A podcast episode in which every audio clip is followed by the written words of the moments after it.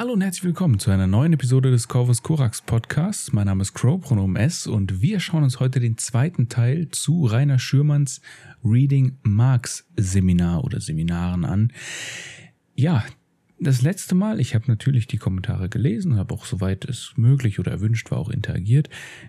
Das letzte Mal war vielleicht nicht ganz so einfach zu verstehen, da gebe ich recht. Es ist nicht so einfaches Thema an das man sich wirklich äh, heransetzen muss. Da muss man vielleicht die Episode mal stoppen und zurückspulen oder eventuell mehrfach hören, um sich sicher zu gehen, dass man alles nachvollziehen kann. Ähm, es hätten vielleicht auch ein, zwei mehr Beispiele reingekonnt, das gebe ich durchaus zu.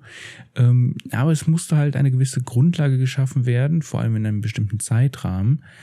Ähm, damit wir heute vielleicht ein bisschen quasi mit der Basis, zumindest dass man ein grobes Verständnis von dem hat, was beim letzten Mal besprochen wurde, das heutige Thema beziehungsweise die Themen äh, gut durchgehen kann.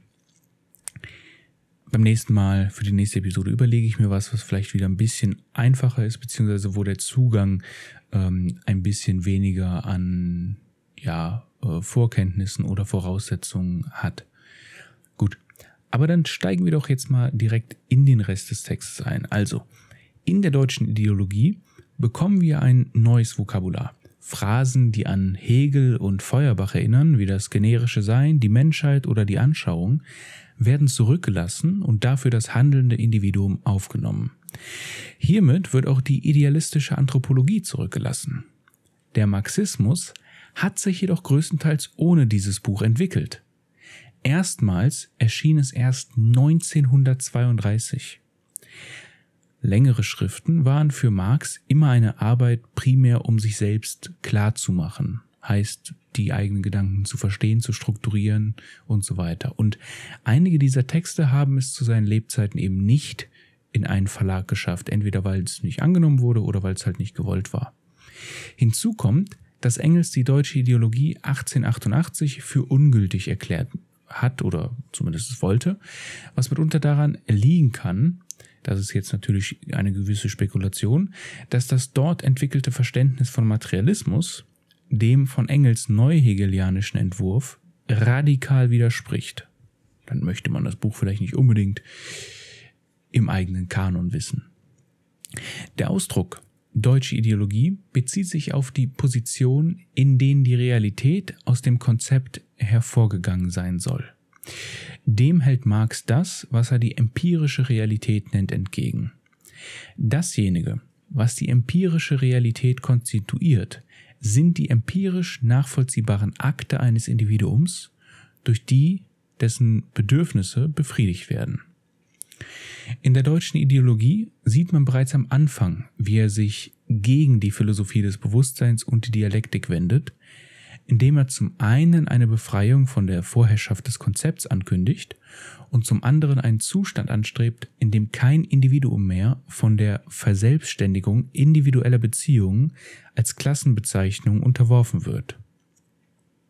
Das bedeutet, diese Beziehungen können nicht ohne die konkreten Individuen gedacht werden. Kein für sich kann erhalten werden, das das Individuum in seiner Dialektik subsumiert. Es geht bei Marxens Empirismus jedoch nicht um den typisch britischen Empirismus, der Wissen aus der Erfahrung sichern will. Worum es Marx geht, ist die Realität und diese besteht aus realen Individuen, Handlungen, materiellen Lebensbedingungen, allem, was auf rein empirischem Wege konstatierbar ist. Diese Ontologie des arbeitenden Individuums ist die Grundlage für alle anderen theoretischen Felder, in denen Marx die Problematik der Universalien als kleines Problem wiederholt. Diese theoretischen Felder sind regionale Felder. Anhand des historischen Materialismus sieht man, was gemeint ist. Der historische Materialismus besteht aus der konkreten Lokalisation in der Geschichte und der Realität des Körpers, der die Mittel seiner Erhaltung produziert. Es gibt bei Marx zwei Arten von Praxis. Die ontologische, wie wir sie in der Aktivität des Lebens sehen, und die theoretische, die zu den regionalen Theorien gehört. Indem Individuen ihr Leben veräußern, ins Äußere bringen, sind sie. Was die Individuen sind koinzidiert mit dem, was sie produzieren, ihrem Leben und diese Produktion wird durch ihre materiellen Bedingungen bestimmt, da die Praxis immer an das arbeitende Individuum gebunden ist. Da Praxis also eine körperliche Tätigkeit ist, die sich auf dem individuellen Körper lokalisiert, kann es niemals nur eine Praxis geben. Auf dieser Ebene ist die Praxis unvermittelt. Das theoretische Konzept der Praxis ist jedoch vermittelt, zu finden auf der Ebene des Politischen. Darunter fallen die soziale Praxis, die revolutionäre Praxis, die theoretische Praxis und so weiter und so fort. Das ist nicht, was Marx mit der ontologischen Praxis meint. Da sich das theoretische Feld auf Universalien bezieht, ist sein Ort nicht der des Körpers, nicht der des Individuums und damit auch nicht ontologisch. Das Universelle hat seinen Ort im Theoretischen. Soziale und revolutionäre Praxis braucht eine politische Theorie, die sie zum Objekt macht, wodurch sie eine Universalität erhalten sollen. Deshalb schließt die erste These an Feuerbach auch mit der Zitat praktisch kritischen Aktivität ab. Die revolutionäre Aktivität ist eine theoretische. Damit soll der revolutionären Praxis nichts weggenommen werden, es soll lediglich ihre Wurzeln zum Vorschein gebracht werden. Während die ontologische Praxis unvermittelt ist, benötigt die theoretische eine Distanz, von der aus man die Totalität betrachten kann und damit natürlich auch strukturiert. Theorie repräsentiert ontologische Praxis. Das heißt, Theorie greift sie auf. Es soll dem Denken eröffnen, was ansonsten außerhalb des Denkens liegt bzw. geschieht. Deshalb besteht zwischen der Repräsentation und der Universalität ein gewisser Zusammenhang. Die Repräsentation nimmt der individuellen Praxis das Individuum. Repräsentation, Universalisierung und Theorie gehören zusammen. Zitat Es ist diese Unterscheidung zwischen ontologischer und theoretischer Praxis, die die elfte These gegen Feuerbach zu einer einzigen zusammenfasst. Die Philosophen haben die Welt nur interpretiert, es geht darum, sie zu verändern. Die Praxis, die die Welt verändert, ist die revolutionäre soziale Praxis. Aber genau das ist es nicht, was der Weltdeutung der Philosophie ein Ende setzt. Im Gegenteil, das ist die neue Form der Interpretation, der Theorie, der Universalisierung, der Darstellung. Die Praxis, die der Weltdeutung der Philosophen ein für allemal ein Ende setzt, ist die ontologische Praxis der Befriedigung der physischen Bedürfnisse. Zitat Ende. Und diesen Unterschied sehen wir auch in der deutschen Ideologie, wenn beispielsweise von verschiedenen Arten des Besitzes gesprochen wird. Plötzlich ist die Universalie des Feudalismus im Raum, etwas, das kontra zu Marxens Koinzidenz der Produktion des Individuums steht. Diese gigantischen Strukturen können sich nur durch Widerspruch bewegen. Heißt, Dialektik bewegt sie, nicht die ontologische Praxis. Aber das heißt nur, dass Dialektik diese gigantischen Strukturen bewegt und nicht die Individuen. Die Arbeitsteilung fängt zuerst mit den naturwüchsigen Arbeitsteilungen an, wie wir sie in der Familie sehen. Darauf folgt die Trennung von körperlicher und intellektueller Arbeit und die Trennung von Stadt und Land. Der genealogische Ursprung sozialer Gefüge ist zurückzuführen auf die Veränderung in der Arbeitsteilung. Zitat Die Arbeitsteilung erlaubt es gerade, von sozialen Formationen zu sprechen, was die ontologische Praxis nicht tut. Daher ist der Ursprung der Arbeitsteilung theoretisch. Es ist die theoretische Praxis, die Ganzheit und Widersprüche zwischen einzelnen Praktiken aufspürt.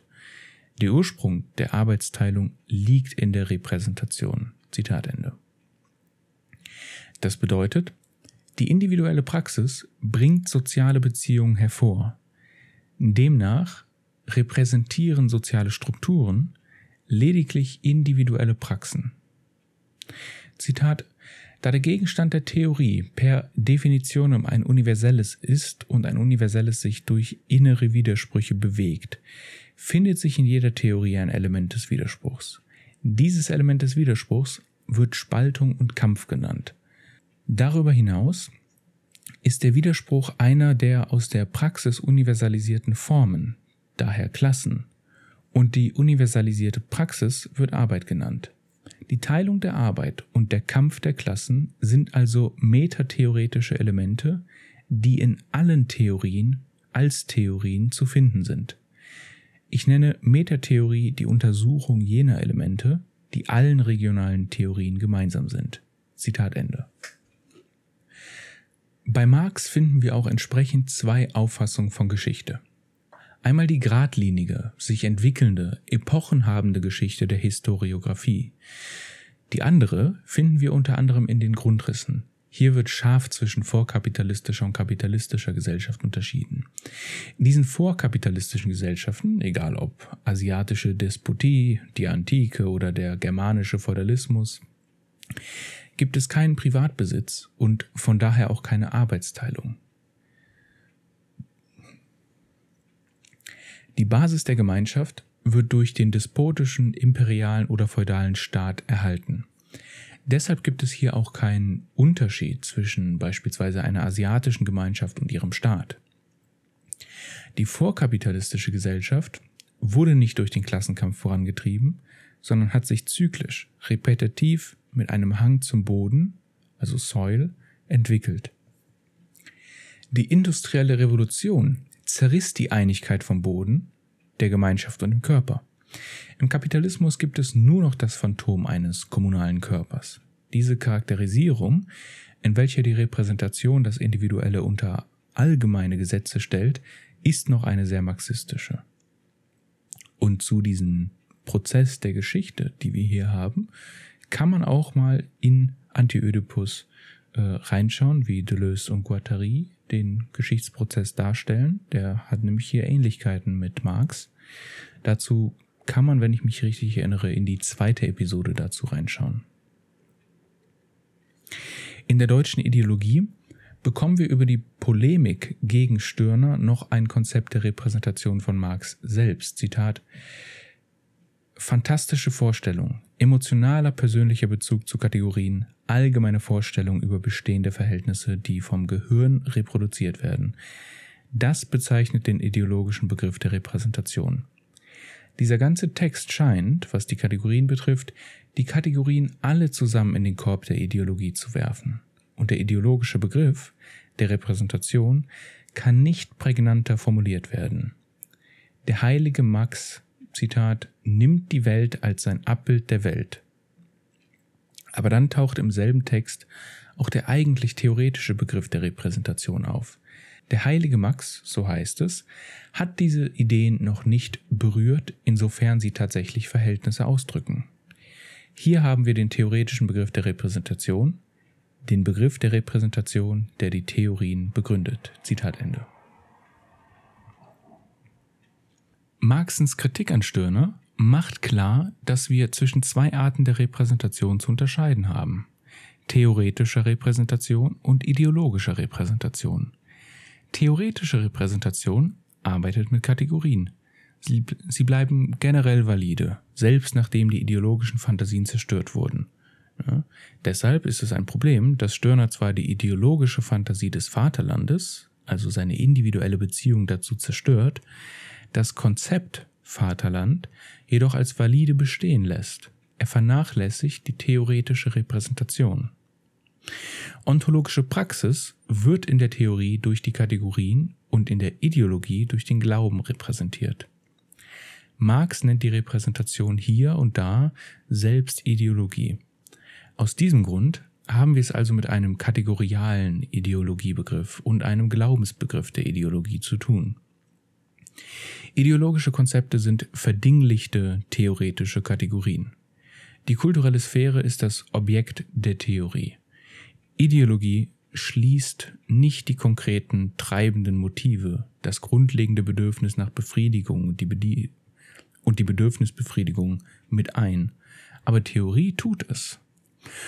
Um eine schärfere Trennung einzubringen, müsste man sagen, dass Theorie repräsentiert, was Ideologie abstrahiert.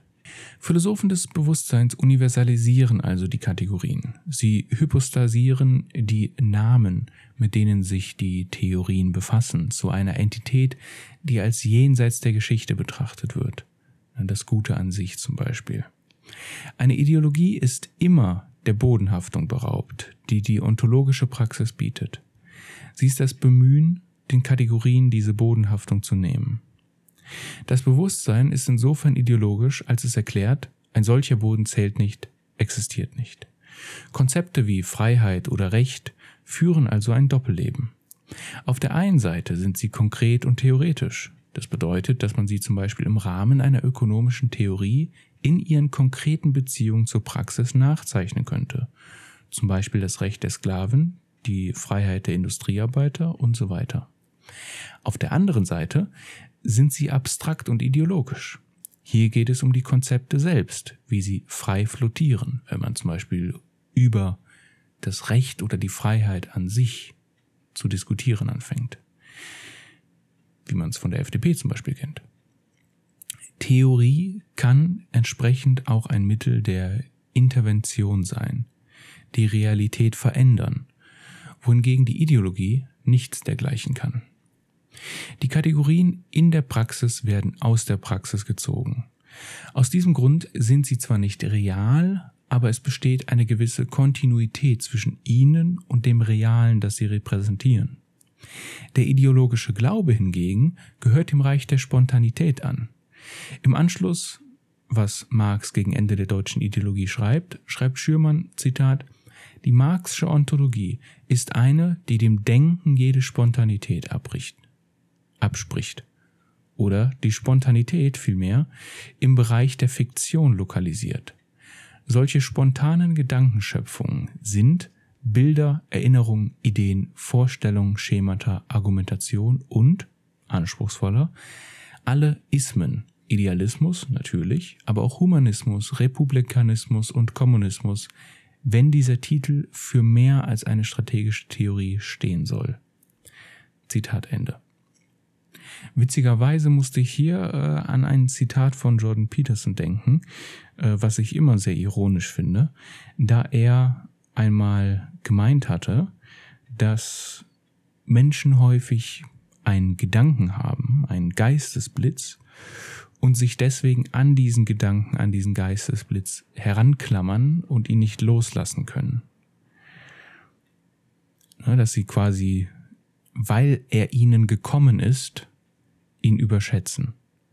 Er bietet keine wirkliche Alternative, wie man damit umgehen kann, kritisiert das aber. Was ich lustig finde, weil ich glaube, dass er tatsächlich, ich meine, er, er kritisiert hier ja in gewisser Weise ein, eine reaktionäre Gedankenstruktur. Ne? Die Gedanken sind reine Reaktionsprodukte und werden entsprechend nicht weiter behandelt, sondern behalten. Ich denke, dass die meisten seiner Ansichten auf solchen Gedanken basieren, was sehr lustig ist. Und äh, ich denke, dass er hier auch auf der Ebene des Abstrakten mehr abhängt als alles andere. Das merkt man ja eben entsprechend ironischerweise, wenn er von den rein abstrakten Dingen wie einem postmodernen Neomarxismus spricht oder sonst etwas oder neomarxistischen Postmodernismus. Es ist egal, wie er das nennt, weil er nur von einem Namen spricht, ohne dass der konkret irgendwas beschreibt. Und es macht es natürlich auch ganz nützlich als ideologisches Mittel eben, um es zu benutzen.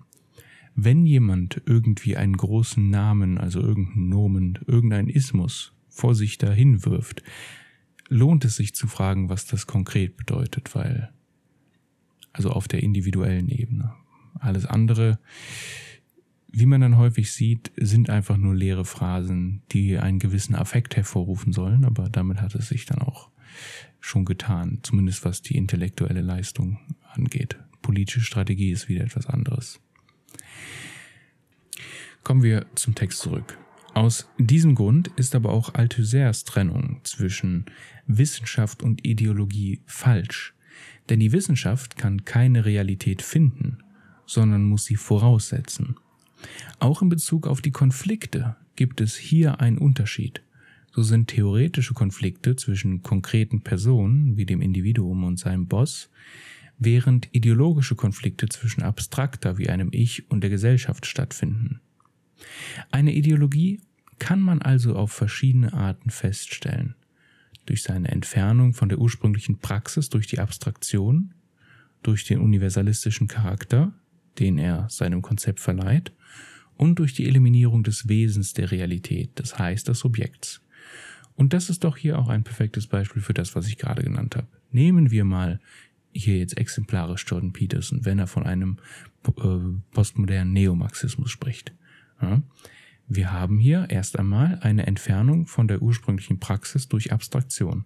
Was auch immer er damit meint. Er bewegt sich sofort auf eine abstraktere Ebene, indem er dem Ganzen einen universalistischen Charakter gibt. Heißt, indem er dem Ganzen einen Charakter gibt, dass es sich dabei um etwas handelt, was allgemeingültig ist. Und dann spricht er eben davon, dass es nicht nur etwas ist, was hier gerade passiert, sondern an was weiß ich, allen Universitäten oder in allen Schulen äh, oder wo auch sonst er gerade Verschwörungen äh, vermutet.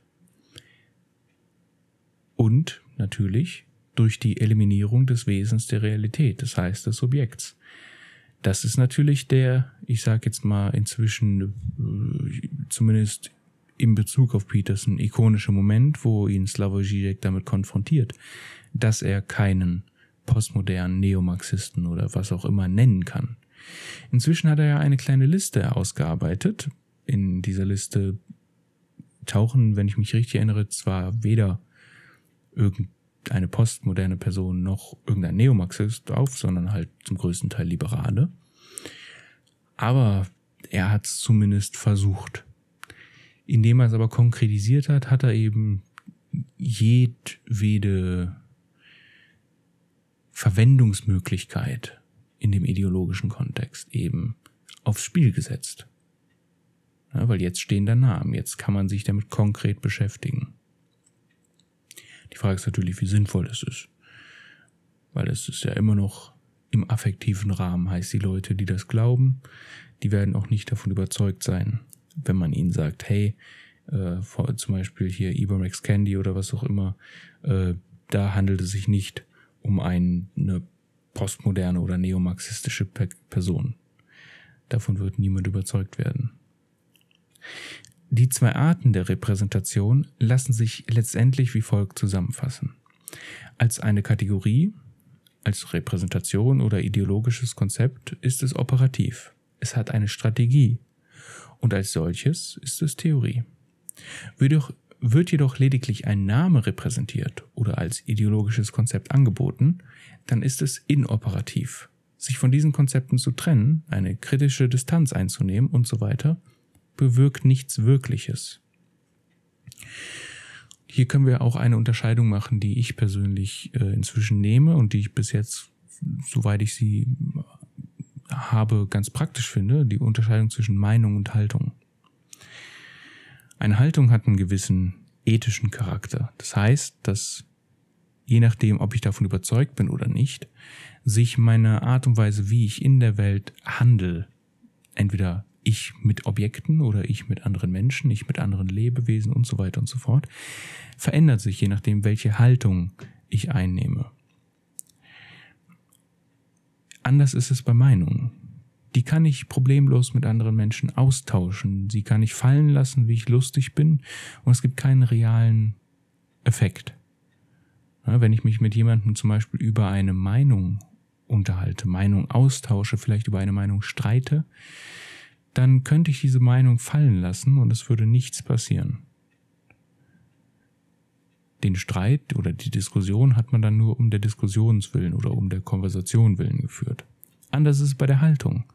Weil man hier einen gewissen ethischen Charakter hat, ist es wichtig, die Haltung entsprechend auch zu bewahren. Ich denke, das ist ein sinnvoller Unterschied, den man auch mal machen kann. Nun, kommen wir zum letzten Abschnitt. Durch die Kritik an der Ideologie kommen wir auch zu dem Unterschied zwischen Bewusstsein und Sein, Idee und Leben. Es gibt eine ontologische Heterogenität, die das Resultat einer ontologischen Ungleichheit zwischen Bewusstsein und Sein resultiert, die daher rührt, dass die Repräsentation ontologische Behauptungen aufstellt, die sie nicht halten kann. Und es sollte recht selbstverständlich inzwischen sein. Wir greifen ja die Realität auf und versuchen sie quasi in Zeichen zu quetschen. Das heißt natürlich, dass sie nicht eins zu eins mit der Realität, wie sie unvermittelt vorliegt, übereinstimmt. Das ist leider unmöglich. Allerdings können wir dennoch nicht ohne Ideologie leben. Dieser Effekt, der den Menschen auf den Kopf stellt, also die Kamera obscura, affektiert sowohl Glaube wie auch Repräsentation, sowohl Theorie wie auch Ideologie im engen Sinne sind davon betroffen. Marx dreht zwar Hegel um, jedoch ist es keine einfache Wendung. Es geht um die Bestimmung. Für Marx ist es nicht das Bewusstsein, das das Leben bestimmt, sondern umgekehrt das Leben, das das Bewusstsein bestimmt. Allerdings bedeutet Bestimmung hier, im Gegensatz zum Marxismus, Repräsentation und nicht Individuation. Hegelianismus und Marxismus sind nicht gleich. Der Marxismus ist jedoch nur eine Modifikation des Ersteren. So ist das Universelle nicht mehr als abstraktes Operativ, sondern als wissenschaftliches Universelles, theoretisches Universelles. Was, was real ist, ist sowohl für Mao wie auch für Althusser das Universelle als die Art und Weise, wie es in einer historischen Situation spezifiziert wird. Erst kommt das Universelle und erst dann wird es in den Partikularismen ausgedrückt. Die Wahrheit steckt für Marx jedoch nicht im Geist, weder in der Repräsentation des Bewusstseins, das immer ein Bewusstsein von etwas ist, noch in der Sprache. Die Realität ist nicht das rationale, theoretische, repräsentierte, sondern das Getane. Um nochmal kurz auf Stirner zurückzukommen. Das Problem bei Stirner für Marx ist nicht, dass Stirner das Individuum wertschätzt. Ganz im Gegenteil.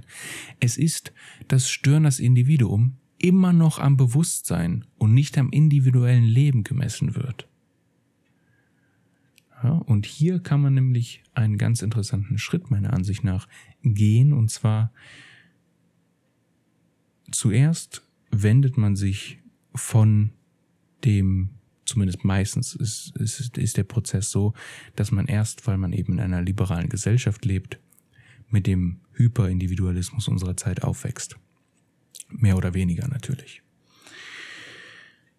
Daraufhin lernt man vielleicht den Marxismus kennen und wird vom Marxismus überzeugt, entfernt sich von dem Individualismus, nimmt sogar eine sehr ähm, Gegenhaltung an, gegen alles, was auch nur ansatzweise nach dem Individuum klingt, wo man das Wort Individuum hört.